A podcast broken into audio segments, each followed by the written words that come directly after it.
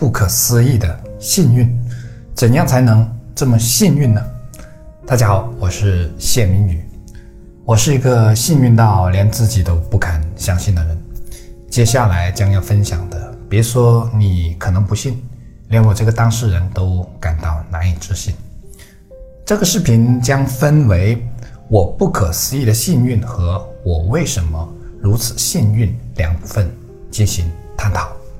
先啰嗦坦白说几句重要的说明。做这个视频其实是有点压力、有点为难的，因为我知道很多人过得并不好，而在人前说自己有多好，其实是人生大忌。但我认为每个人都有机会那么幸运，这也是这个视频要表达的最重要的部分。来，我们先放下一切，喝杯茶，像个老朋友一样，好好闲聊闲聊。先说我的幸运，自我二零零六年毕业后，无论是找工作、租房子、找对象、借钱，我都没有操心过。也就是对大多数人来说，需要花费很大精力的这些事情，都有人帮我实现了。比如我还没有毕业，师兄就给我介绍了工作；刚认识的新同事不但帮我找到了房子，而且还开车把我的行李从学校里。拉了出来。至今，师兄和这位新同事都是我很要好的朋友。对象我也没有找过，而是我高中的一位同学介绍认识的。现在我们已经结婚十二年，婚姻幸福美满。在二零零八年创业之前，我是透支了很多信用卡的，是负债的状态。所以创业的启动资金是跟两位朋友借的。我还跟一位朋友借了一台相机。这些事情我完全不费时不费力。在我二十六岁的时候，也就是大概二零幺零年，我就给自己定下了一个三十岁要实现百万年收入的目标。那时我的月收入只有一万上下，一年顶多赚个十来万，所以差距是巨大的。可三十岁那一年，我还真的是刚好达到了这个百万。年收入的目标，在三十一岁那年，我又定下了。一个更大的目标，那就是做到行业类目的第一名。三年后，这个目标也实现了。从前，我希望有一支独立的团队，不用我操心，让我可以做自己喜欢做的事情，和找一个能更大程度体现我的价值的地方。如今，我已经拥有了这样的团队。我从二零幺八年开始就从团队完全抽离了出来，否则你可能也不会看到我的视频了。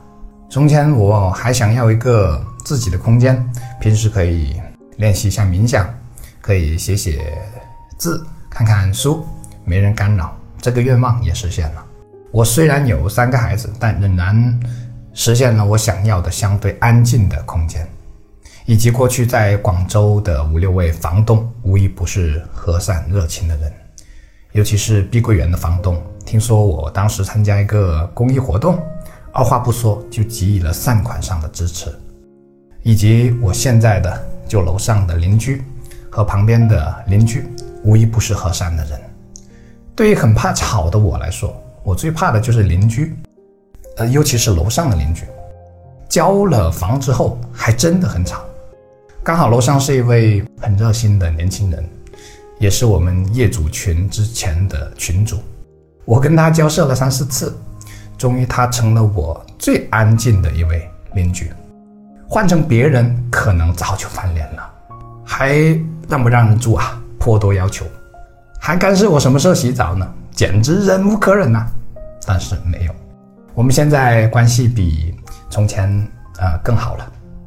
这时我猛然想起那句“非宅是补，为邻是补”的古语，还有很多危及生命安全但划线为一的事情。可以这么说，截至这个月，我五年前，也就是三十三岁以前的几乎所有大小愿望都实现了。是的，几乎所有。总之，幸运总是来的猝不及防，甚至常常让我感到受之有愧。是啊，我何德何能？能享有这样的幸运和福泽呢？但是话又说回来，难道除了这些顺利，我就没有其他不顺吗？有的，还很多。这个留在最后来讲。我现在先把之所以幸运的原因，用我的人生观和知识体系做一下简单的分析。我认为每个人都有机会那么幸运。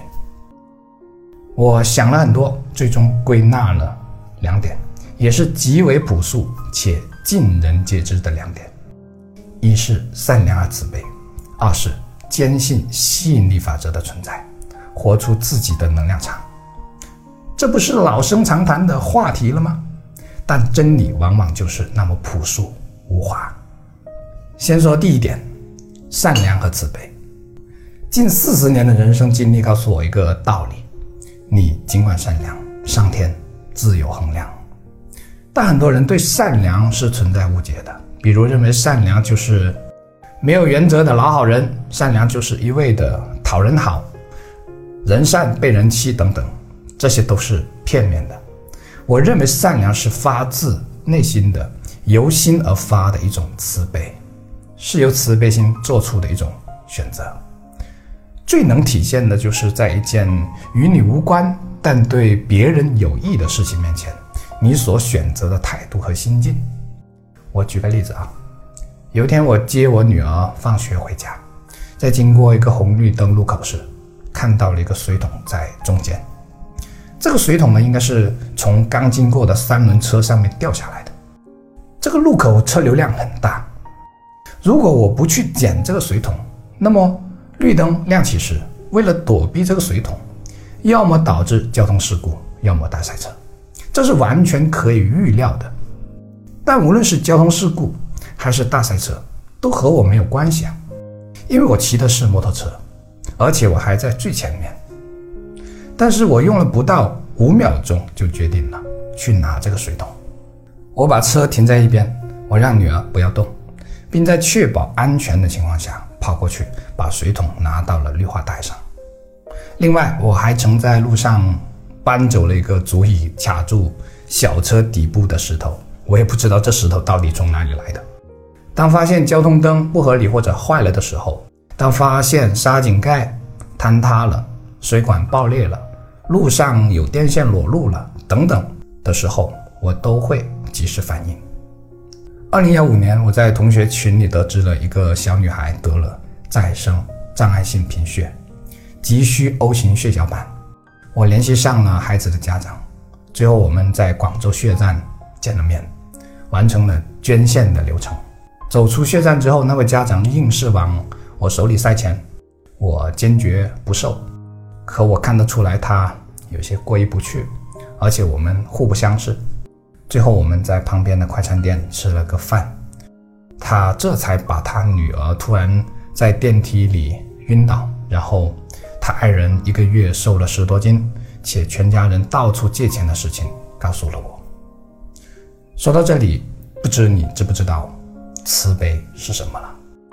那是良知处发出的恻隐之心。是把别人的事情当自己事情看待的，换位思考和感同身受，可以说它是一种博爱的情怀。又有一次，广州血站打来了电话，说我在2007年保存在中华血库里的造血干细胞和一位白血病患者匹配，问我愿不愿意捐献，我毫不犹豫的就答应了。虽然经抽血进一步匹配以后，最终发现没有成功，但我打心里是很希望帮助那位白血病患者的，因为我清楚那是一个活生生的生命。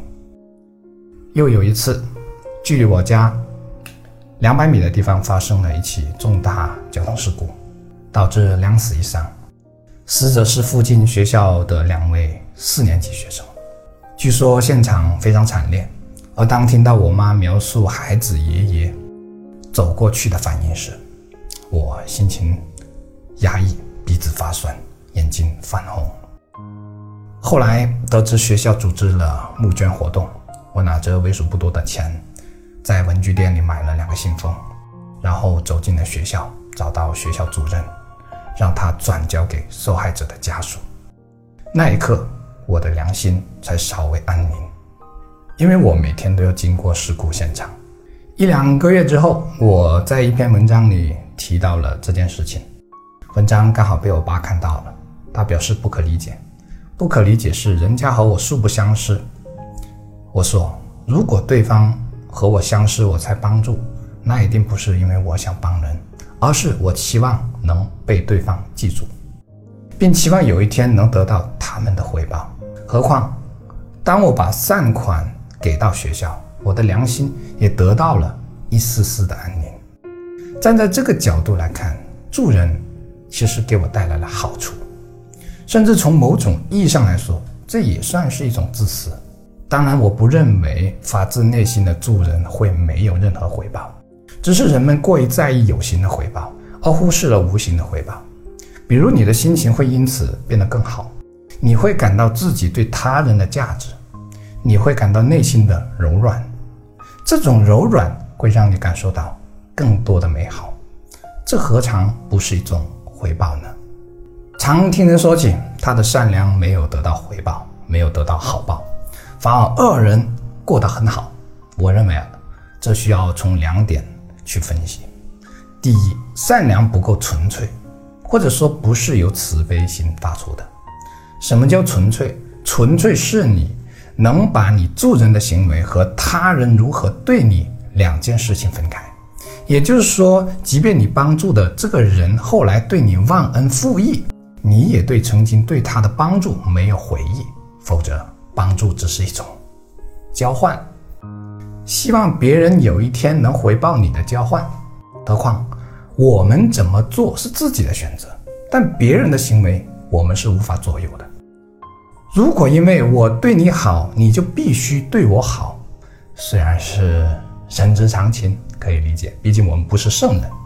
但从形式上来讲，其实更像是情感绑架，这已经偏离了善良，更偏离了慈悲心。《金刚经》里有句话叫做“不住相布施，不住生香味触法布施，其福德才能不可思量。”你自己的利益出发点。就是心有所住，这是着相的表现，是烦恼的根。至于坏人过得好，我始终认为这太过片面，因为你所了解到的信息非常有限。每个人有每个人的福田，就像账户一样，你怎么知道人家的福田有多少福泽？何况还有家族的福田。再者，人家大部分时间做什么，你是看不到的。你看到的只是结果或者听闻的一小部分，最重要的是，我们生来不是来看别人得到报应的，而是活好自己的。善良得不到回报的第二个原因是，回报没有如你所想那样发生。不过我相信，即便你没有得到你想要的结果，也减轻了痛苦的程度，否则可能情况更坏。或者你的善良已经让你避开了某些灾祸，也就是那句古语所说的“人而好善，福虽未至，祸已远离”。当然，这无从证实，它已经涉及到了信仰的问题，或者说是人生信念的问题。不过，这是我个人愿意相信的。再来说第二点，坚信吸引力法则，活出自己的能量场。我稳定的公司团队，我身边和我走得比较近的朋友，都让我看到了吸引力法则的无所不在，让我看到了物以类聚，人以群分的科学性。也就是说，你是一个怎样的人，你就会吸引怎样的人，甚至包括你的邻居和与你形成稳定合作关系的生意伙伴，都可能受你的吸引力的影响。比如我们的供应商，虽然大多数都没有见过面，但却允许我们几万甚至几十万欠账，等卖出去了之后再结账。而且有些供应商只要听到我们的品牌或者我的名字，就给予了最大的支持。这是为什么呢？仅仅是利益的关系吗？顺便还可以告诉你，有些供应商没合作了，我们还是。很好的朋友，每次听到有人说我身边全是小人，我总会想起一句古语：“不知其人，是其友。”人之所以以群分，是因为被彼此相同的价值观吸引。也就是说，你很难和你拥有不同的价值观的人建立稳定长久的关系。这方面是我们看得见且经心理学证实的部分，但看不见的地方怎么起作用，我们无从知晓。但不知道不代表不存在，就像人类对宇宙的了解还不到万分之一，对生命本身也充满着很多未知。我们不能因为已知而否定其余未知的部分，毕竟未知的始终占大部分呢。我们需要常怀敬畏之心。对我而言，过去三十八年，我记忆中没有一个称得上是坏人的人。为什么有些人一开口就是谁谁谁是坏人呢？因为他们习惯把一个人身上的某个缺点，或者和自己想象的不同的那部分。当成了坏人的证明，我认为这是很不可取的，最终导致你在他人的眼里也算不上一个好人，因为你太喜欢评判，太喜欢贴标签了。是啊，每个人都是一面镜子啊。再举一个很不恰当的极端的例子，一个小偷，你应该把他偷窃的行为和他这个人分开对待。法律的惩罚是为了让他更好的发生改变，而不是完全否定他这个人。完全否定的话，就不是坐牢这么简单了，直接拿去毙了。如果可以，还要带着慈悲心去理解他为什么会偷窃，这样一来，一个人才不至于被逼到极端上，这个社会也才能更和谐。可是现实中，我们都太懒了，看到某个人怎么样就直接贴个标签去，坏人。其实这是小学生才有的一种判断力啊。说完我的幸运，再来说我的不幸。比如我经历了多个事业低谷期，低到快要发不起工资；比如我家里发生过很大的家庭矛盾；再比如我因为投资失利，导致财务自由梦想破灭。甚至可以说一夜回到了解放前呐。比如我存在睡眠障碍，长期的，现在需要靠药物才能入睡。比如孩子的一些让我感到焦头烂额的问题，比如我妈之前的持续了二十多年的心脏问题，比如我爸现在的健康问题等等，不一而足。没有人的生活是一帆风顺的。就算有一帆风顺的人生，也将因过于平顺而失去应有的波澜和精彩。但无论发生什么，我都会记得生活中的诸多美好，不让一些不如意的事情遮挡住这些美好的光芒。即使我经历了几乎颠覆我三观的骗局，我也依然坚守自己的本心，让它尽量不被世俗及功利的污垢遮盖。因为那是我之所以是我的证明。一个人的幸福与否，在于他更关注的是什么。更关注得到的部分，将很容易幸福；更关注失去或者未得到的部分，将会感到充满不幸。这些更多的是主观而不是客观的，包括我对我的幸运的解读，依然只是我的主观。虽然客观很重要，但相由心生，世界的样子只不过是每个人主观上的投射，所以每个人所看到的人事物才如此不同。每个人的心都应该时时勤拂拭，莫使惹尘埃。今天我终于鼓起勇气，较为完整的分享了我的幸运和我的分析。希望我的故事也能拂去你身上的尘埃，让你即便出走半生，仍有一颗少年之心。最后以孟子的两句话结束：一句是“大人者不失其赤子之心”，另一句是“爱人者人恒爱之，敬人者人恒敬之”。创作不易，既然看到这里就。顺便长按点赞支持鼓励一下。我是谢明宇，你心灵上的邻居，下期见。